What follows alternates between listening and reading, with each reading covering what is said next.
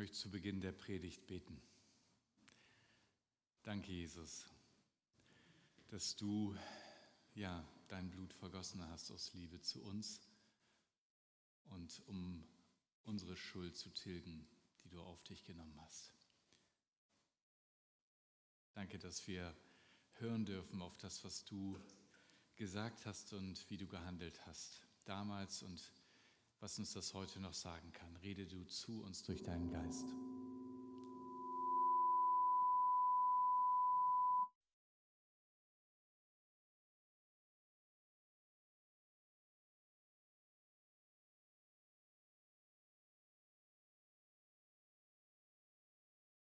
Gleich die Technik, ja, wunderbar, Dankeschön. Vom Schein zum Sein habe ich heute mal unseren Predigtext überschrieben aus Markus 11, 12 bis 21. Aber bevor wir zu diesem Text kommen, in dem es heute um Feigen, um Tauben und natürlich um Geld geht, möchte ich noch einen kleinen Ausflug mit euch in die Tierwelt machen. Und zwar die Tierwelt ist ja in vielerlei Hinsicht interessant. Ich weiß nicht, ob ihr da so interessiert seid wie ich. Ich habe irgendwie schon, ähm, ich glaube, das war noch in der Grundschule oder war das schon in der weiterführenden Schule, gab es so ein ähm, Abo, der kleine Tierfreund. Wer kennt noch den kleinen Tierfreund? Ja, ich bin nicht alleine, danke. Da gab es immer tolle Tiergeschichten und ähm, Täuschen ist in der Tierwelt zum Beispiel etwas, ähm, was an der, fast an der Tagesordnung ist. Und es gibt bestimmte Tierarten, die sich mit Täuschen besonders gut auskennen. Und ich habe euch mal ein paar mitgebracht und möchte euch erzählen, wie sie das anstellen. Wir haben hier das Grauhörnchen. Das sieht schon clever aus, finde ich. Ne? Grauhörnchen sind nämlich clever. Sie machen sich viel Mühe damit, ihre Nussvorräte zu verstecken. Und zwar nicht nur verstecken, das machen ja auch unser Eichhörnchen, sondern sie buddeln auch falsche Löcher, wo gar nichts drin ist. Ja? Und dafür nehmen sie eine Nuss in der Hand, legen die zur Seite, buddeln, buddeln, buddeln, buddeln, damit alle denken, ah, der versteckt jetzt eine Nuss. Und dann tun sie so, als wenn sie was reintun und buddeln sie wieder zu. Und dann rennen sie mit der Nuss zum nächsten Loch und buddeln wieder. Und durch diese vielen falschen Löcher werden die, die denken, ah, ich brauche ja gar keine Arbeit mehr machen, ich kann ja einfach gucken, was die, das Grauhörnchen da versteckt hat, werden irgendwann ist müde, Löcher auszubuddeln, wo nichts drin ist. Und irgendwann sind die so frustriert, dass sie aufgeben. Und nur das Grauhörnchen weiß ganz genau, in welchem Loch tatsächlich eine Nuss versteckt ist.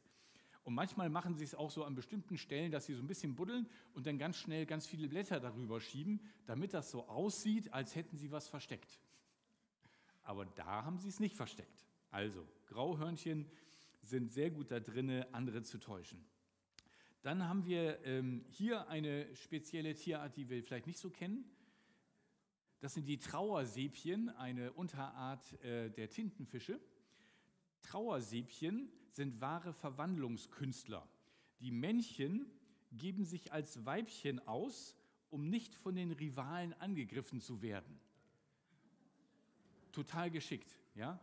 Also für alle jüngeren Leute unter uns, vielleicht eine gute Strategie, wenn ihr Angst habt, eine schöne Frau gefunden zu haben und jemand anders will euch. Nein, vergesst es.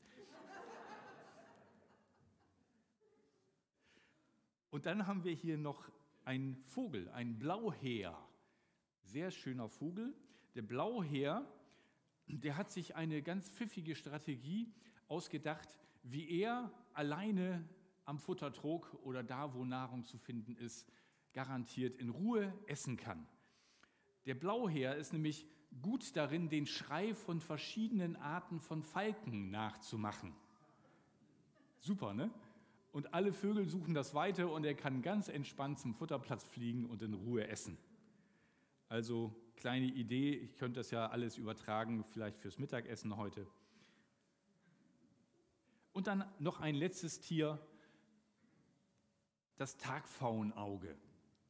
Ich finde Schmetterlinge wunderbar, die sehen so schön aus. Es ist unglaublich, was aus so einer schleimigen Raupe werden kann. Das macht mir immer Hoffnung für jeden von uns, dass wir alle durch Jesus verändert werden können. Mich natürlich eingeschlossen. Dieses Tagpfauenauge, habt ihr euch schon mal gefragt, warum das irgendwie so heißt und so Augen auf den Flügeln hat? Die Tagpfauenaugen versuchen damit einfach große Feinde zu simulieren, sodass ein Vogel, der aus der Ferne hinschaut und denkt, na, ist das was Leckeres zu essen, denkt, oh Miss, das ist bestimmt ein Raubtier, eine Katze oder so. Und gar nicht erst auf die Idee kommt, in die Nähe des Schmetterlings zu kommen, weil aus der Nähe könnten sie vielleicht entdecken, dass es doch was Leckeres zu essen ist. So wird getäuscht und getrickst in der Tierwelt. Täuschen hat ja immer ein Ziel.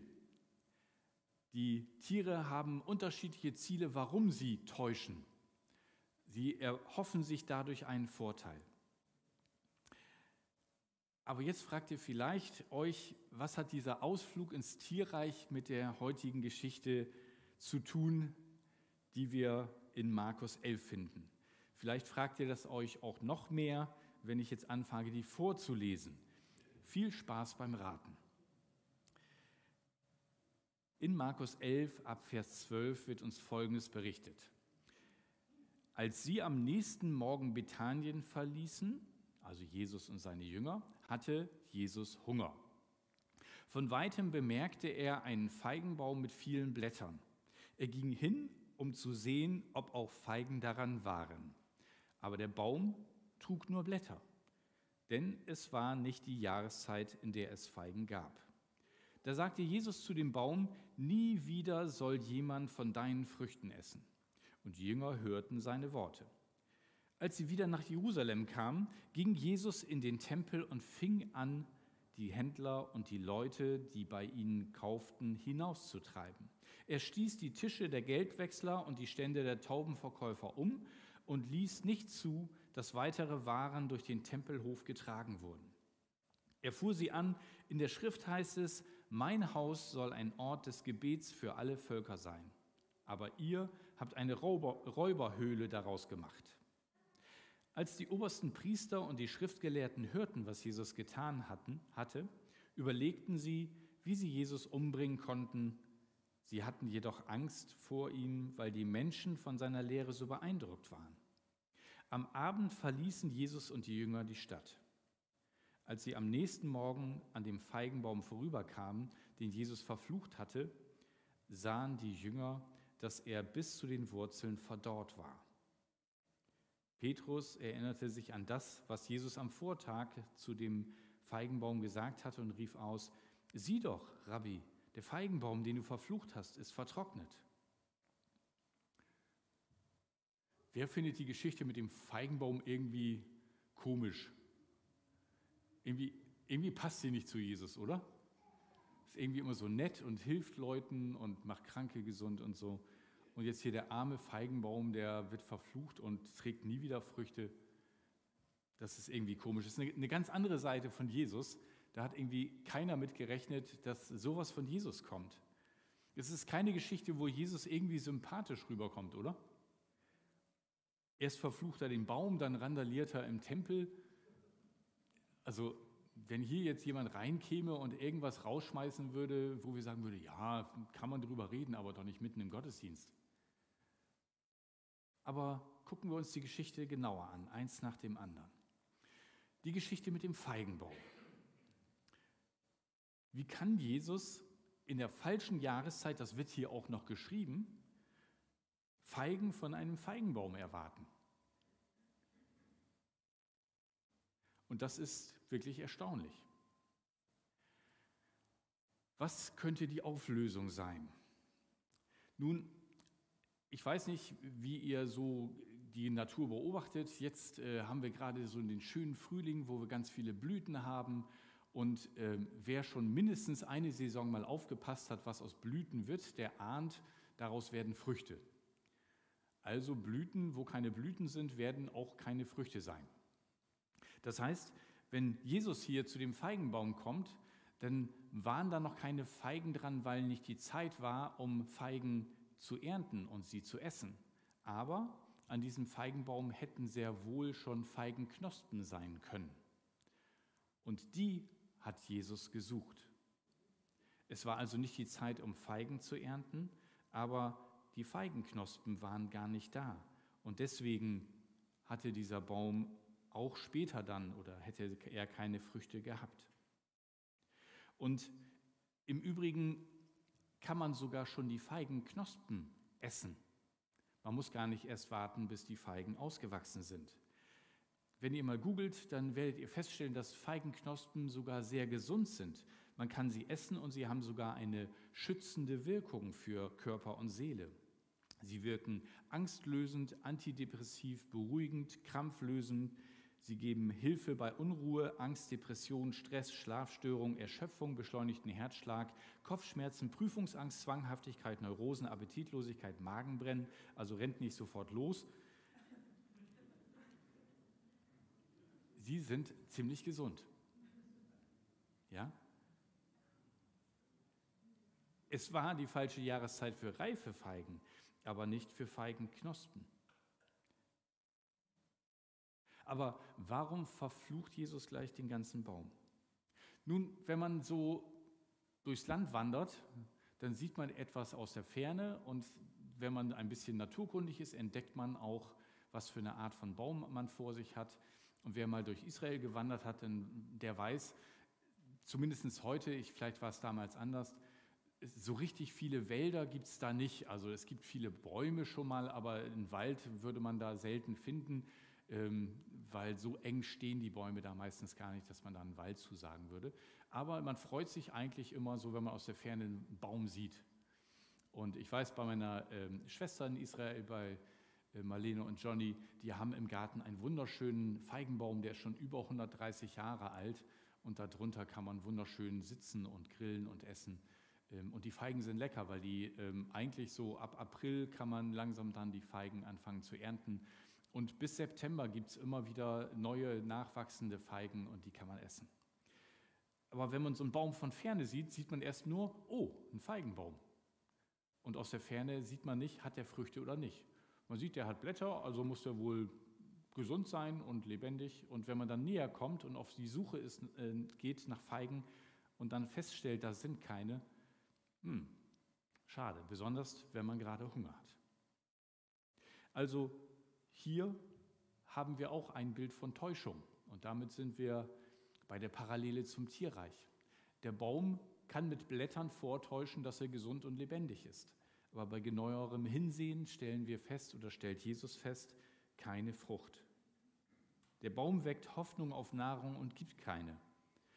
Und jetzt behalten wir dieses Bild mal im Hinterkopf und gehen mit Jesus und den Jüngern weiter in den Tempel, weil diese beiden Geschichten gehören ganz eng zusammen und eine erklärt die andere mit. Jesus geht in den Tempel und der Tempel, so haben wir im Text erfahren, soll eigentlich ein Ort der Gottesbegegnung sein. Gott hat gesagt, ich werde hier wohnen und bei euch sein. Natürlich ist schon Salomo klar gewesen, dieser Ort ist viel zu klein, um den Herrn aller Herren zu fassen. Aber er hat gesagt, er wohnt hier mitten unter uns und er ist bei uns. Und deswegen ist auch der Tempel ein Ort der Begegnung mit dem lebendigen Gott. Und die Möglichkeit, ihm zu begegnen im Gebet, ihn anzurufen, mit all den Fragen, mit all dem, was einen beschäftigt, dort ihm zu begegnen. Und er ist natürlich für das Volk Israel gedacht. Aber es gibt auch den Vorhof, wo auch die Nichtjuden, die nicht zum Volk Israel gehören, anbeten dürfen und Gott suchen dürfen. Und dieser Tempelvorhof hat eine Größe von 450 mal 300 Meter. Also das ist schon ganz ordentlich. Ja, wenn ihr euch das mal vorstellt, vielleicht kennt ihr noch aus der Schule die 100 Meter Bahn, die immer viel zu lang war für die wenige Zeit, die man hatte. Und das mal 3 oder mal 4,5 und dann habt ihr so eine ordentlich große Fläche. Das war der Vorhof. Und dieser Vorhof war eigentlich dafür gedacht, dass alle, die nicht bis in den Tempel hinein durften, also nicht zum Volk Israel gehörten, dort einen Raum haben, um Gott zu suchen und anzubeten. Und mit dieser Vorstellung, wie es eigentlich sein sollte, kommt jetzt mal mit Jesus und seinen Jüngern nach Jerusalem. Und ihr kommt in den Vorhof und ihr seht einen riesigen Marktplatz buntes Treiben, überall Tiere, Tauben, Geldwechsler, Händler und was weiß ich was.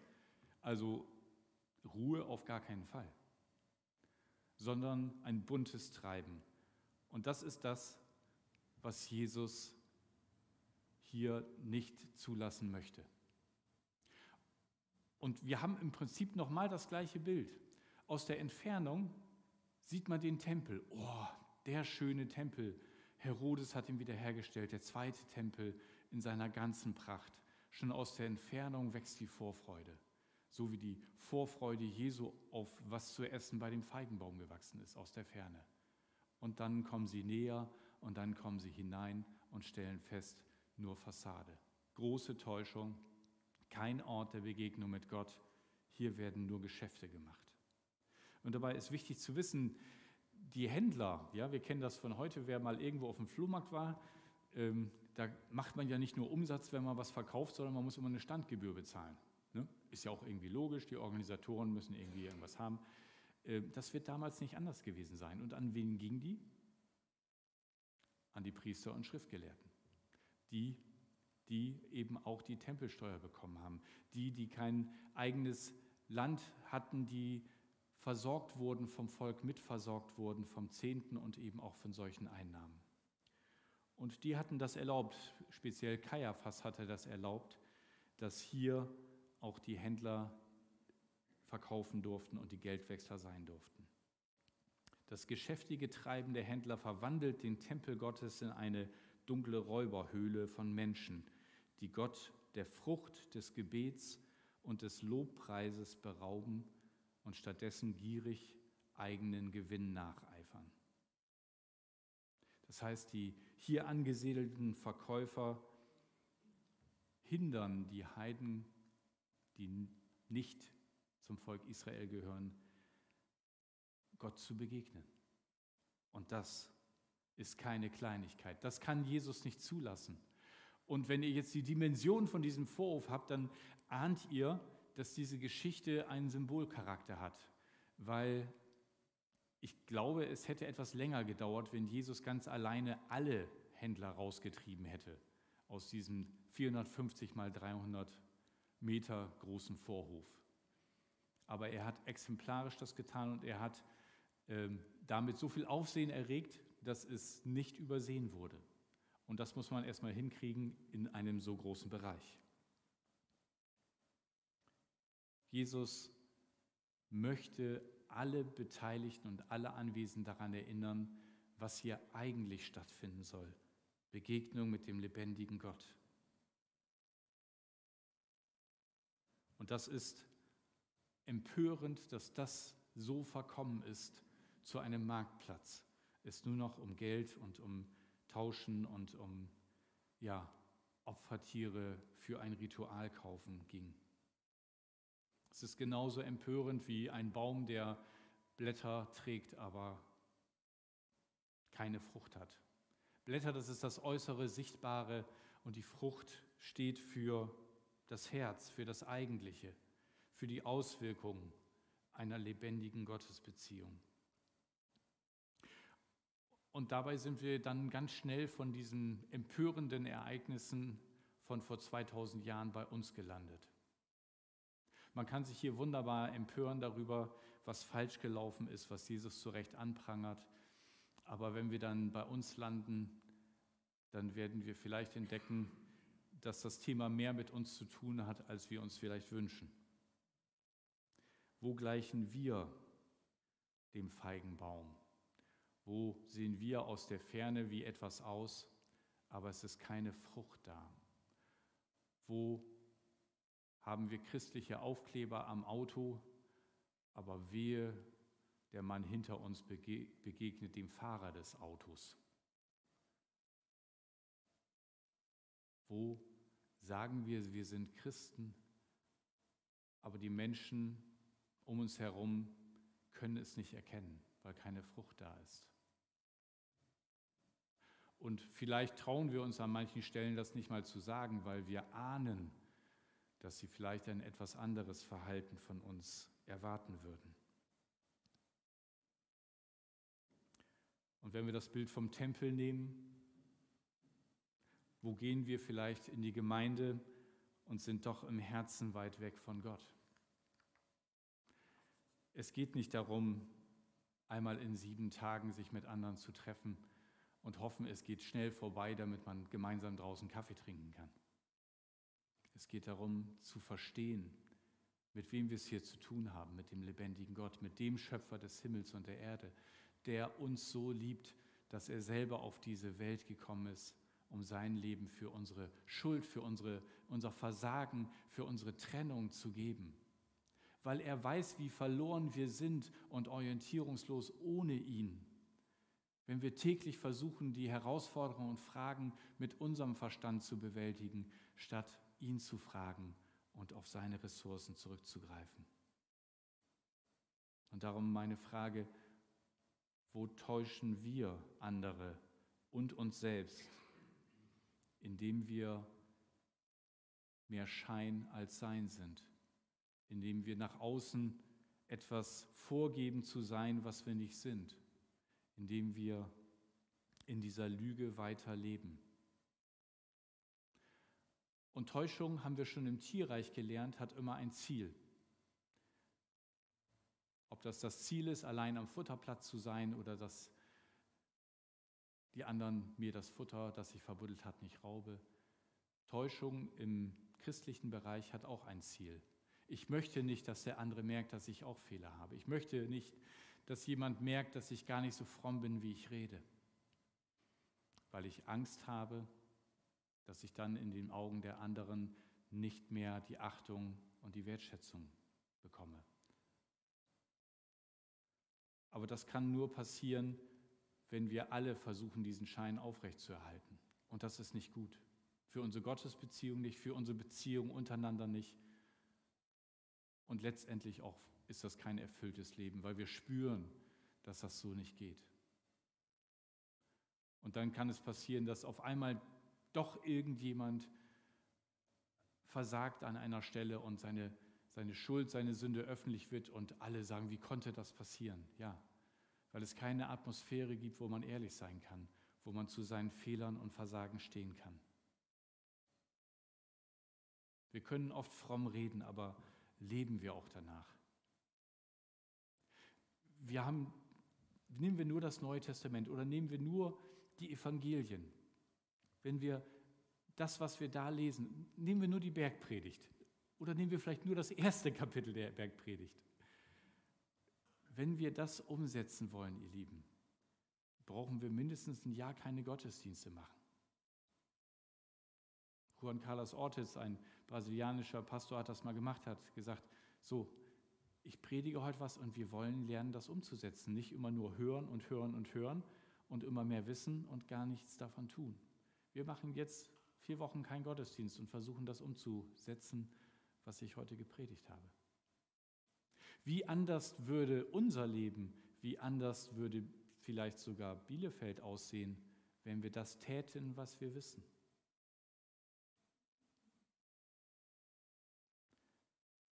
Wir können die richtigste Theologie haben, aber tun wir auch das, was wir glauben und was wir für richtig halten? Als ich auf dem Weg nach Bielefeld war, oder besser gesagt mich hier beworben habe, habe ich mich selber nochmal mit meiner eigenen Tauftheologie auseinandergesetzt, weil ich kam aus der Landeskirche und habe auch Kinder getauft und Säuglinge und fand das irgendwie auch immer richtig. Und hatte auch so ein schönes Bild, das ich irgendwie sehr anschaulich und hilfreich fand, dass sozusagen die Taufe die eine Seite der Medaille ist, also Gottes ausgestreckte Hand, ähm, und wenn wir dann irgendwann Ja zu Gott sagen, uns zu ihm bekennen, dann ergreifen wir die Hand Gottes und so wird aus dem Ganzen eins. Das ist ein sehr schönes Bild, aber leider nicht für die Taufe, habe ich dann festgestellt, sondern für die Gnade Gottes, die wir ergreifen müssen. Und er ist der Erste, der uns die Hand reicht. Und das habe ich erkannt auf dem Weg hierher und deswegen konnte ich auch immer fröhlich hier die Taufgottesdienste mit feiern und darüber predigen, wie es ja richtig ist aus meiner Sicht, nämlich dass Menschen, wenn sie das verstanden haben, als Zeichen der Hinwendung zu Gott sich taufen lassen auf den Namen des dreieinen Gottes. Und das habe ich fröhlich gepredigt und Manche haben dann schmunzelnd gesagt, eigentlich müsstest du, so wie du predigst, dich auch nochmal taufen lassen. Und wir sind ein Gemeindeverbund, der auch die Kindertaufe akzeptiert. Und das finde ich sehr löblich, weil daran hängt nicht die ewige Seligkeit, sondern wenn jemand sagt, es ist in Ordnung und ich, ich habe das als Taufe empfunden, dass ich als Kind getauft wurde, dann akzeptieren wir das, aber wir praktizieren es nicht. Und irgendwann, irgendwann als ein von mir jetzt nicht namentlich benannter Mensch aus dieser Gemeinde sich auch hat taufen lassen in ähnlichem Alter wie mich und ich das gemerkt habe oder mitbekommen habe, dass er auch im ähnlichen Alter jetzt diese Entscheidung trifft. Da habe ich gedacht, sag mal, was hindert dich eigentlich? Und dann ist mir aufgefallen, dass es Menschenfurcht war. Und das war so versteckt bei mir, weil ich eigentlich niemand bin, der vor Menschen Angst hat. Also ich kann auf den Kesselbrink wie gestern gehen, da Lieder von Jesus singen und auf fremde Leute zugehen und ein Gespräch mit ihnen über den Glauben anfangen. Da habe ich keine Furcht. Aber an dieser Stelle hat sich die Furcht ganz geschickt versteckt. Ich hatte Furcht davor, dass ihr oder andere sagen, sag mal, und der will Theologie studiert haben und weiß sowas nicht? Erst mit Mitte 40 kommt er darauf, dass das nicht stimmt? Das ist ja komisch. Eine Kleinigkeit könnte man denken. Aber ich habe gemerkt, dass das die Hauptmotivation war. Dass ich vor diesem Urteil Angst hatte. Und Angst kann man am besten überwinden, indem man den Sprung nach vorne wagt und auf Jesus vertraut. Und deswegen habe ich mich dann taufen lassen vor fünf, sechs Jahren hier. Es reicht nicht nur, dass wir die richtige Theologie haben oder die Bibel kennen. Die Frage ist, setzen wir das auch um? Und vielleicht sagt ihr jetzt, ja, das ist ein sehr theologisches, typisches Pastorenbeispiel. Ich möchte euch noch etwas aus meiner Vergangenheit offenbaren, das nicht so fromm ist. Ich war Student und habe in Göttingen studiert, habe ähm, irgendwann mir so ein Citroën Visa gekauft und dann habe ich ähm, im Theologischen Stift eine Stelle als Hausmeister angenommen, ähm, womit ich dann auch ein Dienstfahrzeug hatte, weil ich als Hausmeister Lebensmittel einkaufen musste. Dann konnte ich den verkaufen und ähm, das Blöde war nur, dass inzwischen bei diesem Citroën der Auspuff äh, ziemlich kaputt war. Also da waren Löcher drin und er klang auch entsprechend. Das macht so eine Probefahrt bei einer Verkaufsgeschichte nicht so toll. Also dachte ich, ich gucke mal, ob ich das nicht repariert kriege und habe dann entdeckt, im Baumarkt gibt es so Reparatursätze, wo man so eine Blechmanschette um den Auspuff rummacht und dann ist er wieder leise. Also habe ich das gekauft und rangebastelt und dann ließ sich der Wagen recht gut verkaufen. Fair wäre gewesen, wenn ich das beim Verkauf erzählt hätte. Habe ich aber nicht. Ich habe sie also getäuscht. Und dann war es doppelt blöd, dass erstens das junge Paar, die den Wagen mir abgekauft hat, auch Christen waren. Und zweitens, dass diese blöde Manschette nur eine Woche gehalten hat. Und so grob eine Woche später hörte ich mein altes Fahrzeug näher kommen. Und die beiden saßen drinne und äh, sagten, sag mal, was, was, ist das denn für ein Auto? Also hättest du das auch sagen können. Ne? Und dann musste ich sehr peinlich, reumütig eingestehen, dass, das, dass ich das hätte sagen müssen. Und dass ich es nicht getan habe und dass ich sie getäuscht habe. Und ich habe ihnen den Wagen dann wieder zurück abgekauft und habe den dann erstaunlich günstig weiterverkaufen können. So blöd kann man sein. Ja? An der Stelle ging es einfach darum, mein Ziel war oder meine Angst, meine Angst war, ich kriege da kaum noch Geld für. Und mein Ziel war, Geld damit zu verdienen, mehr als ich eigentlich hätte kriegen können. Und so täuschen wir manchmal etwas vor. Zum Glück haben meistens die Lügen kurze Beine. Aber ihr Lieben, wir tun weder uns noch anderen irgendwas Gutes, wenn wir das tun. Und deswegen prangert Jesus hier die Fassade an. Und deswegen gehören die beiden Geschichten zusammen mit dem Feigenbaum und mit der Austreibung der Händler aus dem Tempel. Und hier ein paar Bibelverse, wo wir uns vielleicht auch mit der Umsetzung ein bisschen schwer tun. Und wo ich sagen würde, es würde sehr viel ändern, wenn wir uns darauf konzentrieren. Liebe deinen Nächsten wie dich selbst, heißt es in 3. Mose 19, 18 oft im Neuen Testament zitiert. Wie klappt das bei dir so? Liebst du deinen Nächsten, deinen Nachbarn, deinen Arbeitskollegen wie dich selbst? Und da sind wir noch gar nicht bei der Feindesliebe. Gönnst du dem anderen genauso ein großes Stück Kuchen wie dir selbst? Oder diesen Vers, richtet nicht, damit ihr nicht gerichtet werdet. Und dann erzählt Jesus in der Bergpredigt die Geschichte von dem Splitter im Auge des anderen. Und er sagt, du nah, hör auf, den anderen darauf aufmerksam zu machen, dass er einen Splitter im Auge hat, weil du hast einen fetten Balken im Auge. Kennt ihr das? Ihr hört so Predigten und denkt, ach, schade, dass der und der heute nicht im Gottesdienst ist. Das wäre eine Predigt für den gewesen. Das genau meint Jesus.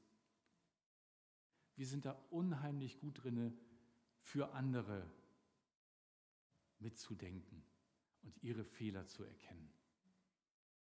Aber wisst ihr, wie viel Splitter ein Balken hat? Und wie viel Arbeit das ist, den erstmal wegzukriegen? Ich befürchte, wir brauchen unser ganzes Leben, bevor wir das erste Mal Luft geholt haben, um unserem Nachbarn zu sagen, was er falsch macht.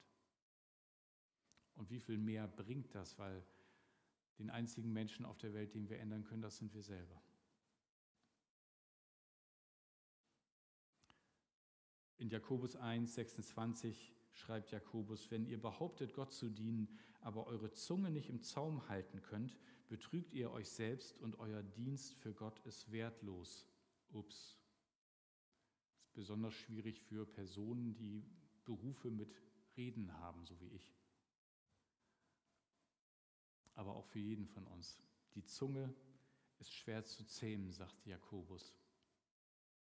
Und viel Böses geht von der Zunge aus. Und deswegen sagt Jesus auch und zitiert damit Jesaja: Dieses Volk ehrt mich mit den Lippen, aber ihre, ihr Herz ist fern von mir. Wir können viel reden und viel Schein aufbauen, aber unser Sein fällt darunter ab. Und deswegen ist es so wichtig, dass wir nicht nur reden, sondern dass unseren Worten Taten folgen. Und am Ende der Bergpredigt gibt Jesus dieses Gleichnis und sagt, wer diese meine Rede hört und tut sie, der ist wie ein Mann, der sein Haus auf Felsen baut. Matthäus 7, 24. Darum geht es doch. Wir wollen das auch tun, was wir sagen. Wir wollen ein felsenfestes Fundament haben. Und das haben wir eben nur, wenn wir tatsächlich auch das selber leben, wovon wir sprechen. Und das fällt uns nicht so leicht. Aber da hilft uns Jesus gerne bei. Und ich möchte euch mit drei Fragen wieder einen Moment der Stille geben und wir werden gleich ein Instrumental hören. Und ich lade euch schon ein, nach vorne zu kommen. Wo habe ich versucht, Gott oder andere Menschen zu täuschen? Ich glaube, dass wir das manchmal schneller tun, als wir es bemerken. Nehmt euch die Zeit, euch selbst zu prüfen. Und die zweite Frage, welche Angst steckt hinter meinem Täuschungsversuch? Ich glaube, dass das oft die Angst ist, ähm, dass andere sehen, dass ich nicht so toll bin. Es ist manchmal die Angst, dass der andere mir was wegnimmt. Aus dem Tierreich ist es auch die Angst, Futterneid, was auch immer. So etwas ähnliches kennen wir auch. Und wo muss ich nicht nur Gott, sondern auch Menschen um Vergebung bitten? Gott möchte Versöhnung zwischen ihm und uns, aber auch, dass diese Versöhnung, die er teuer erkauft hat zwischen uns und ihm, uns erreicht, unsere Beziehung und dass die wiederhergestellt werden und dass wir erkennen, wie David im Psalm 51, Herr, an dir allein habe ich mich versündigt. Und das hat Auswirkungen in meine Beziehung zu meinen Nächsten. Nehmt euch Zeit, geht damit zu Gott und bringt ihm das, bittet ihn um Vergebung und empfangt seine Vergebung für euch. Ich möchte beten und lade euch ein, in der Zeit selber zu beten oder euch auch die Worte anzueignen für euch selbst. Jesus, danke. Danke, dass du diese, diesen großen Graben gesehen hast, diesen Tod unserer Beziehung zu Gott und dass du erkannt hast, dass hierin die Ursache liegt für alles Versagen, alle Schuld, alles, was wir falsch machen. Und dass du dafür gekommen bist. Und Jesus, ich bitte dich um Vergebung, wo auch mir das genauso passiert ist, wo ich wissentlich oder unwissentlich gegen dich gelebt habe und Falsches gesagt, getan und gedacht habe. Und ich bitte dich, dass du mir vergibst. Danke, dass du diese Vergebung uns schenkst, die du teuer erkauft hast am Kreuz. Erfülle uns neu mit deinem Geist, dass wir anfangen zu tun, was du uns lehrst.